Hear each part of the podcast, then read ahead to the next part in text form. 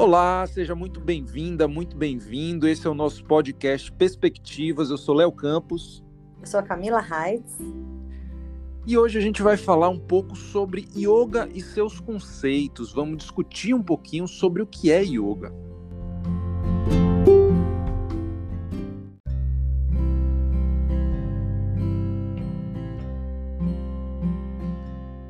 E não é pouca coisa, né, Léo? Não é pouca coisa, é muito. O yoga é muito multifacetado, né? É, é.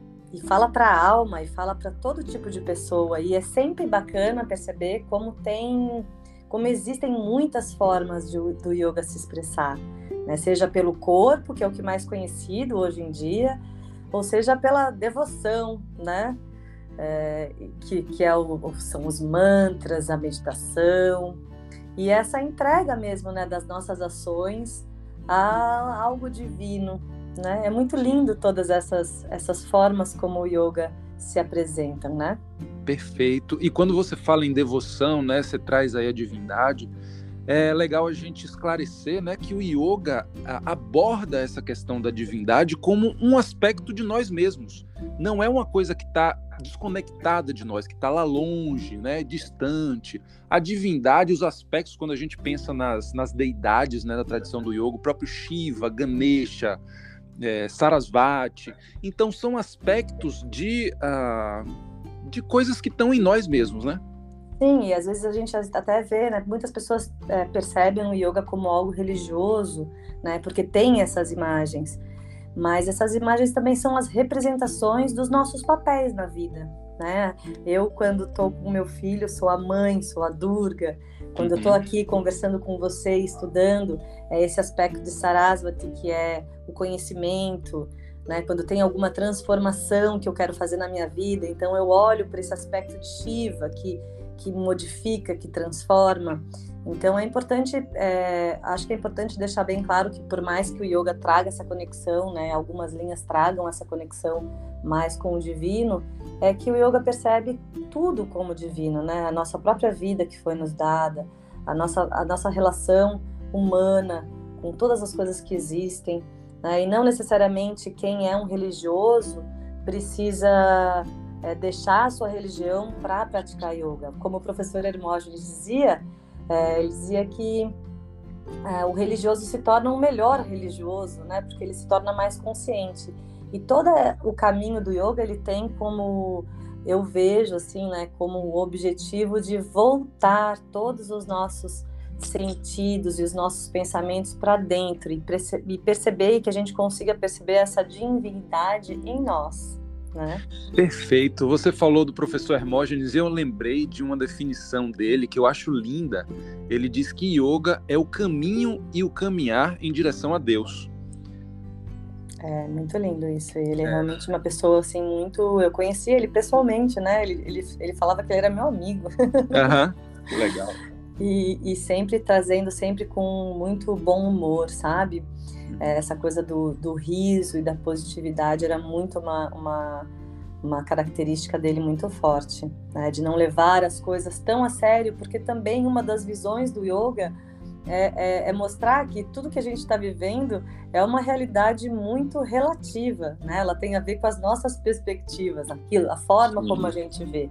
Né? E o yoga como é, filosofia e como, assim como um resultado final, digamos assim, é perceber que nós somos já aquilo que, que, que viemos para ser, aquilo que queremos ser, né? Nós já temos tudo o que precisamos para ser feliz e não precisamos buscar tanto lá fora, né? Que a felicidade que a gente tanto busca já está dentro de nós. Né? É muito lindo.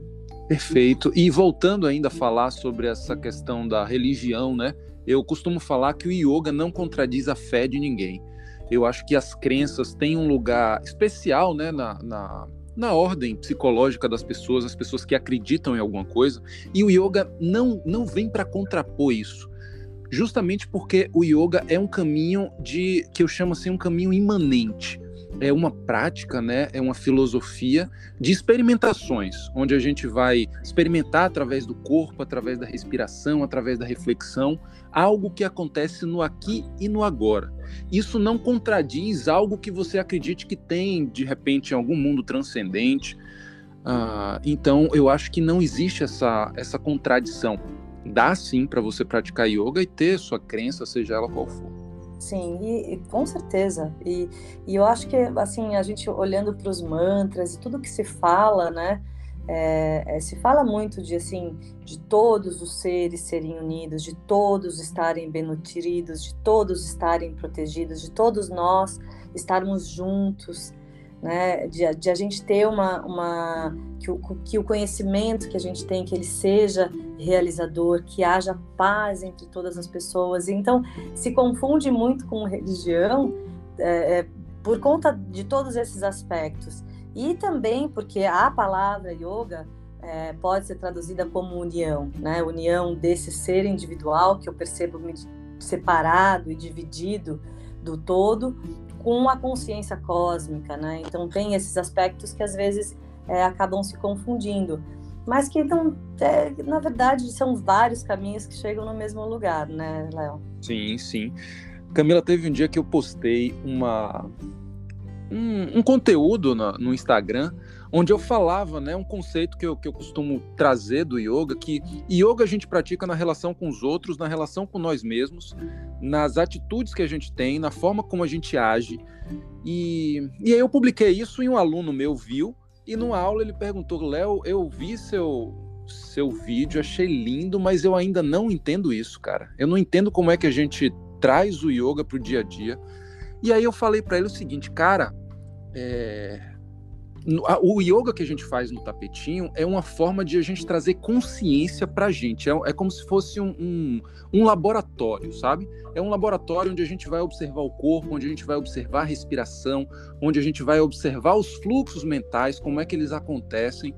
E essa consciência, ela não termina quando a gente sai ali do tapetinho, quando a gente sai da sala de prática ela se mantém com a gente. Então, essa consciência faz com que a gente comece a agir ao invés de reagir. Então, isso se estende, claro, para o dia a dia.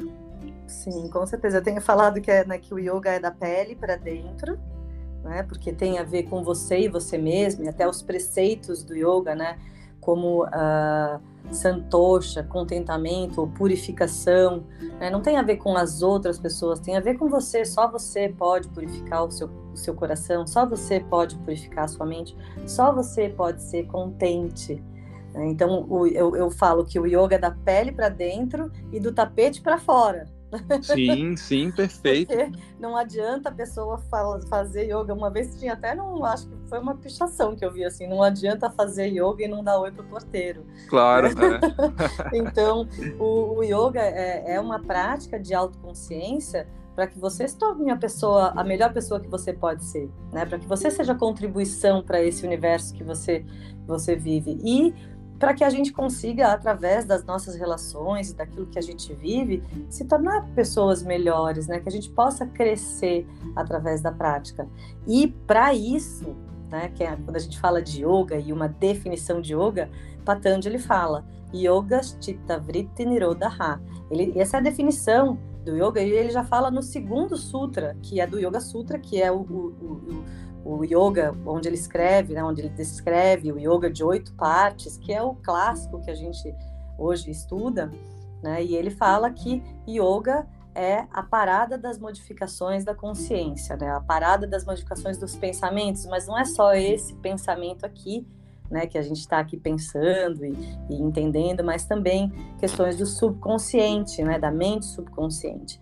Então, assim, yoga é também é, que eu percebo como um grande benefício para todos nós nessa uh, nesse mundo que a gente está vivendo hoje é diminuir a quantidade de pensamentos e ter um pouco de separação entre as emoções e os pensamentos e as sensações da subjetividade. Então, o yoga ele, ele, ele tem uma gama enorme de técnicas que vão ajudar você a ter uma mente mais objetiva, né? não ser tão subjetivo em relação às coisas que acontecem, mas poder lidar com essa dualidade do mundo de forma mais assertiva e não tão reativa.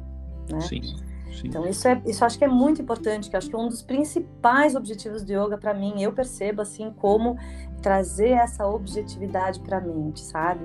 Acalmar, diminuir assim essa quantidade de, de, de reatividade, de hormônios, de estresse, de coisas que a gente vive no dia a dia, para voltar para dentro, se acalmar, ver as coisas com um pouquinho de separação, sabe, das minhas emoções, para poder ser mais assertivo e para poder assim agir diante das coisas e não simplesmente reagir, causar, causar mais confusão para a vida ainda, né? Acho que Sim. é um dos princípios assim mais importantes. Sim, aí eu me lembro de, um, de uma outra definição de um historiador romeno, né, o Mircea Eliade, ele que escreveu o Yoga, Imortalidade e Liberdade, que é um livro assim que eu considero um, um livro muito importante para para definir né, o yoga, para trazer as, a tradição do yoga mesmo. E Mircea Eliade fala que yoga é êntase, êntase mesmo, para contrapor uma definição clássica, né, que, que vem do Vyasa, que é um comentador do Yoga Sutra, que você falou aí. Uhum. Vyasa fala que yoga é êxtase. Êxtase, se você pegar a definição da palavra êxtase, né, que vem do latim, é a união de stasis, que significa estar, e o prefixo es. Es significa fora. Então, êxtase é estar fora. Mas Mircea Eliade fala que o yoga tem, é, é, traduzido melhor com a palavra êntase, porque o prefixo em é dentro. Então, yoga é estar dentro. Eu acho isso muito interessante, assim, é, um, é uma, um contraponto que ele faz, que faz muito sentido, e vai muito nessa, nessa perspectiva que você trouxe aí, desse, desse caminho de autoconhecimento. Então, é. realmente, yoga é êntase, é estar dentro. É, e, e, e porque quando eles falam, né, ah, yoga é a união com o divino e tal, e né, a união do ser individual com o ser universal, e daí eles falam de yoga de união, né? Quando eu falo de yoga união e quando eu penso em asana, eu já falei, acho que alguma vez aqui, que é a união assim, né, de cabeça, ombro, joelho e pé. Assim, uhum. Primeira coisa, a gente sabe, une o teu pensamento com o teu corpo, teu corpo está falando coisas, então observa, vai para dentro e observa. Né? E assim, numa visão mais é, védica e tradicional, né, no Vedanta, que é uma, uma forma, mais uma forma de ver todo o universo, eles, eles colocam como o yoga como uma, uma forma de vida, né? Que são essas práticas que a gente faz para ter uma, uma mente mais clara e calma para poder compreender questões mais profundas da existência. Né? E daí eles brincam, né, que esse que esse que o, o que Patanjali fala como Yoga Chitta Vritti Nirodha, que é a parada da movimentação da consciência, é parar o pensamento, é parar todos os tipos de movimentos da consciência, e que, e que daí isso é, é, é traduzido, que é, é igual a Samadhi, Samadhi é essa experiência de hiperconsciência. Né? E daí dizem que ah, quando você tem esse samadhi, quando a mente para completamente, quando esse campo mental para completamente, você tem essa experiência de, de uma compreensão maior sobre questões existenciais mesmo, né? Da onde eu vim, aqui vim e para onde vou, né? Então, é, quando falam de, desse êxtase ou êntase, é, é esse estado, né? De união em que você que vem desse estado vem da sentada na meditação mesmo que Patanjali fala ali, né? Dharana, Dhyana e Samadhi, que é o Samyama, que é concentração que se que, que, quando a gente pratica essa concentração se torna meditação e essa meditação por um longo período de tempo pode se tornar samadhi, né, que é essa hiperconsciência. E daí tem muita gente que viaja, né? Ah, não, quero samadhi, quero ter samadhi, não sei o quê. E tem gente que fala que assim, samadhi são vários estados de consciência é, diferenciados, né? Então, às vezes, você, às vezes até você já teve um samadhi nem sabe, uhum. né? Você, assim, uma sensação muito boa quando a mente para, aquele momento de, aquela sensação de presença, né? Uma alegria muito grande, uma sensação de leveza, enfim, tem várias descrições ali no Yoga Sutra. Sim, né? lembrando também, né, Camila, que quando você fala, né, de sentar para meditar é uma forma, mas ah, quando a gente está executando um asana também, se a gente estiver presente ali na, no movimento, eu acho que pode ser também considerada uma, uma prática de meditação em movimento, né? Sim, com certeza. Na verdade, o que tudo isso, assim, né, quando a gente fala dessa, dessa presença dessa, desse yoga, é, é, é assim, perceber o que está acontecendo agora. Né? E, e, e, e, isso é o mais difícil, né? Porque a gente está o tempo todo ou revivendo o passado sem nem perceber, né? repetindo padrões e, e a sistêmica familiar e tudo mais, ou a gente está na ansiedade, pensando no futuro, o que, que, vai acontecer, e muitas vezes, e a maioria das vezes, a gente perde essa presença. Então, as técnicas que a gente usa, até assim como a, a, a gente usa na, na prática de yoga mesmo, né, uma respiração em Ujjayi, né, uma respiração sussurrante que faz você ficar prestando atenção, ou os bandas, a forma como você faz contrações em determinadas regiões do corpo, isso tudo é âncora para te trazer para o presente. Né? Então, quando se está fazendo a prática de yoga, a gente é, presta atenção na técnica e observa a mente, mas a gente não dá continuidade aos pensamentos, a gente só percebe. Né? A gente percebe, ah, olha só, eu estou aqui fazendo yoga, mas estou pensando na lista de compra. Isso é tomada de consciência, porque pode não ser a lista de compra, pode ser um diálogo que você vai ter com o teu amigo, que você tenha algum problema com ele, e você fica com aquela coisa rodando no pensamento ou sei lá, né, várias questões que trazem ansiedade, que trazem depressão, que trazem vários é, problemas que a gente percebe hoje que são problemas é, mentais mesmo, né? É, tem a ver com a mente. Então, tudo que se faz, assim, de novo eu volto para essa questão que eu acho muito bacana, que o yoga ele traz essa capacidade de você ter uma mente mais objetiva e de você poder gerenciar quem você é né, com todas as características, né? Então isso eu acho muito importante e muito, é, principalmente nos dias de hoje. Perfeito, perfeito. Então é isso. Eu acho que em resumo, yoga é presença, né? A gente já falou disso, mas eu acho que é um resumo muito bem, bem estruturado. Yoga Sim. é presença. Então eu acho que é isso. Sim, e, e, e essa presença, dependendo do tipo de pessoa, vai ser cantando um mantra, ou vai ser fazendo uma oração, ou vai ser fazendo é, asanas, posturas, ou vai ser estudando, né? Porque também estudar faz parte do processo, não é só a prática, mas é estudar sobre todos esses conceitos, né? Colocar eles em prática, ou fazendo meditação, né? E principalmente, eu acho, como eu falo, né, da pele para dentro, do tapete para fora, é tendo consciência das tuas ações no dia a dia. Então, assim, não é uma coisa separada, assim, ah, não, agora eu vou fazer yoga. Não. A pessoa, quando vai se desenvolvendo na prática do yoga, ela vai tentando trazer esses conceitos todos para a vida. Isso não quer dizer, né, Léo, que a gente também tem que tirar essa crença de que todo professor de yoga é calminho, que ele uhum. ah, já sabe como é que faz e, e, e, e, ah, não, não pode errar. Não, não é isso. É simplesmente uma coisa muito importante é através das práticas, independente de qual delas for, é, trazer consciência para a mente, assim, trazer consciência para o que está nessa mente aqui que a gente está pensando do presente, passado, futuro, mas principalmente dos condicionamentos que fazem a gente agir na vida cotidiana, né? Então, assim, os medos, as memórias, as lembranças que acabam fazendo a gente ter determinadas ações que às vezes a gente nem queria. Então, é um caminho de consciência. Tudo que você puder fazer, tem até uma, uma definição que eu acho muito legal, que Krishna fala para Arjuna, que ele fala que yoga é perfeição na ação. Então, yoga é perfeição na ação. É, Bhagavad Gita, né? É, na Gita ele fala, é. É, ele fala, então, yoga é perfeição na ação. Você não consegue fazer nada perfeitamente se você não estiver presente. Né? Então, para mim, yoga é presença, Yoga é essa objetividade da mente, ajuda a gente a, a viver a vida de uma forma melhor, né? E todas as formas são muito bem-vindas, o que importa é a pessoa perceber qual que é a forma dela, né? Perfeito.